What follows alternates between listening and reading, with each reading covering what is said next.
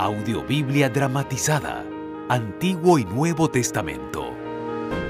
Leer la Biblia en comunidad fue fundamental para la vida del pueblo de Israel y de la iglesia cristiana primitiva. Las lecturas comunales servían como un acto de recuerdo y formación de identidad.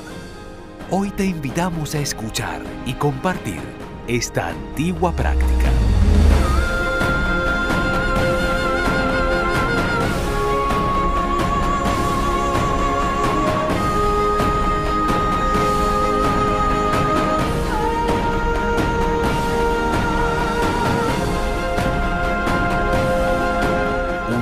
Producción de la más alta calidad.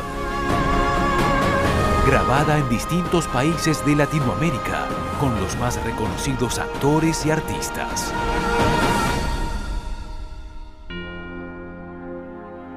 Audiobiblia dramatizada.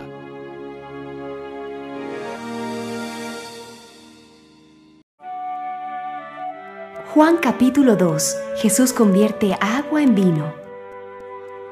Tres días después, María, la madre de Jesús, fue a una boda en un pueblo llamado Caná, en la región de Galilea. Jesús y sus discípulos también habían sido invitados. Durante la fiesta de bodas se acabó el vino. Entonces María le dijo a Jesús, Ya no tienen vino. Madre, ese no es asunto nuestro. Aún no ha llegado el momento de que yo les diga quién soy. Entonces María les dijo a los sirvientes, Hagan todo lo que Jesús les diga. Allí había seis grandes tinajas para agua, de las que usan los judíos en sus ceremonias religiosas. En cada tinaja cabían unos mm, 100 litros. Jesús les dijo a los sirvientes, Llenen de agua esas tinajas. Los sirvientes llenaron las tinajas hasta el borde. Luego Jesús les dijo, Ahora saquen un poco y llévenselo al encargado de la fiesta para que lo pruebe. Así lo hicieron. El encargado de la fiesta probó el agua que había sido convertida en vino y se sorprendió porque no sabía de dónde había salido ese vino. Pero los sirvientes sí lo sabían. Enseguida el encargado de la fiesta llamó al novio y le dijo, Siempre se sirve primero el mejor vino y luego, cuando ya los invitados han bebido bastante, se sirve el vino corriente. Tú, en cambio, has dejado el mejor vino para el final. Jesús hizo esta primera señal en Caná de Galilea. Así empezó a mostrar el gran poder que tenía y sus discípulos creyeron en él.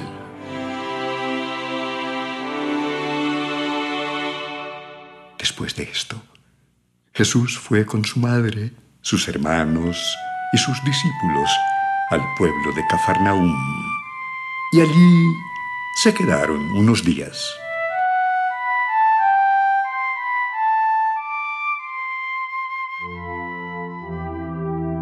Jesús va al templo.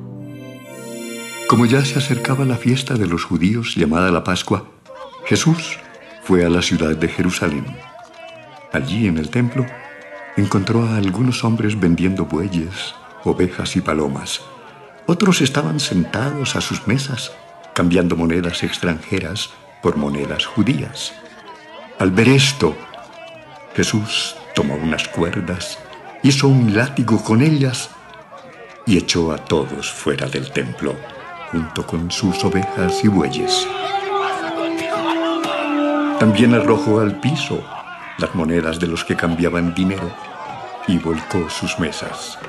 Y a los que vendían palomas les ordenó, ¡Saquen esto de aquí! ¡La casa de Dios! ¡Mi Padre! ¡No es un mercado! Al ver esto, los discípulos recordaron el pasaje de la Biblia que dice, el amor que siento por tu templo me quema como un fuego. Luego Los jefes de los judíos le preguntaron a Jesús, ¿Con qué autoridad haces esto? Destruyan este templo y en solo tres días volveré a construirlo. Para construir este templo fueron necesarios 46 años. ¿Y tú crees poder construirlo en tres días? Pero Jesús estaba hablando de su propio cuerpo. Por eso, cuando Jesús resucitó, los discípulos recordaron que Él había dicho esto.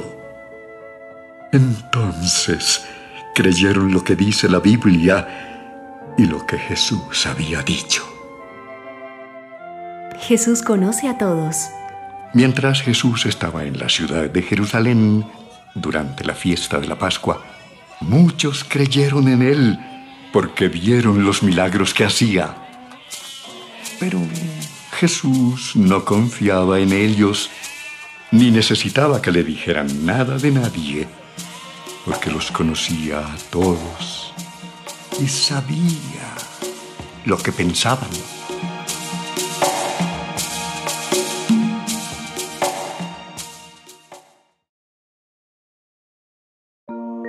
Juan capítulo 3. Jesús y Nicodemo. Una noche, un fariseo llamado Nicodemo, que era líder de los judíos, fue a visitar a Jesús y le dijo, Maestro, sabemos que Dios te ha enviado a enseñarnos, pues nadie podría hacer los milagros que tú haces si Dios no estuviera con él. Te aseguro que si una persona no nace de nuevo, no podrá ver el reino de Dios.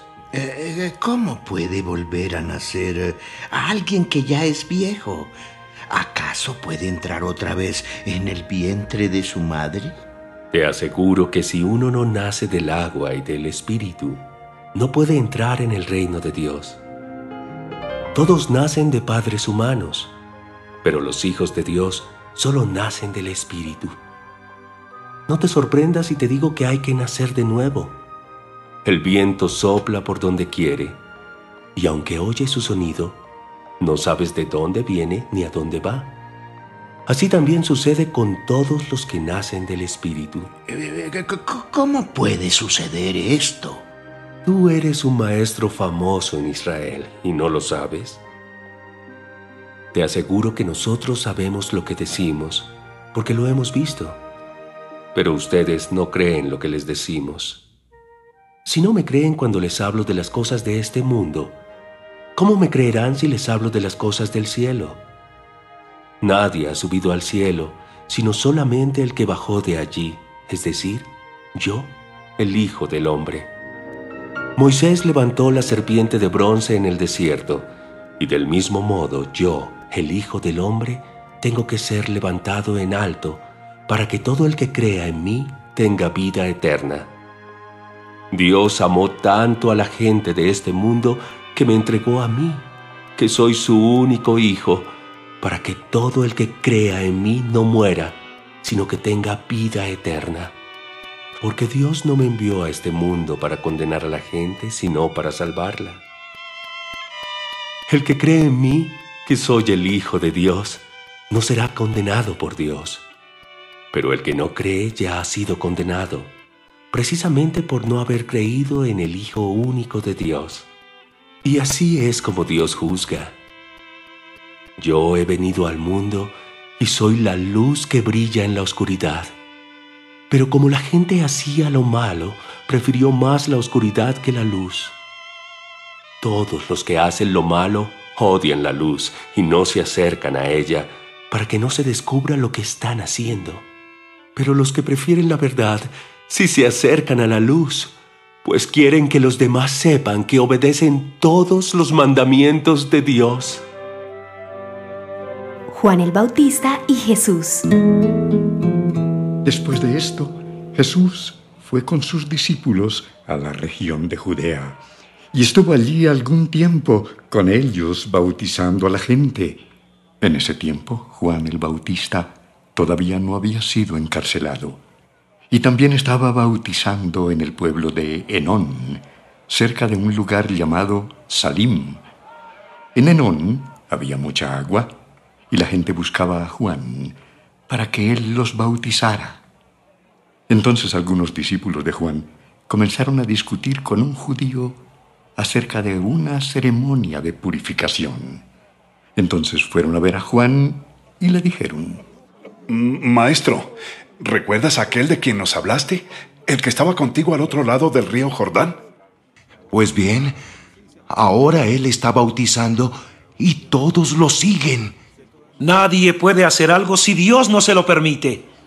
Ustedes mismos me escucharon decir claramente que yo no soy el Mesías, sino que fui enviado antes que Él para prepararlo todo. En una boda el que se casa es el novio, y el mejor amigo del novio se llena de alegría con solo escuchar su voz.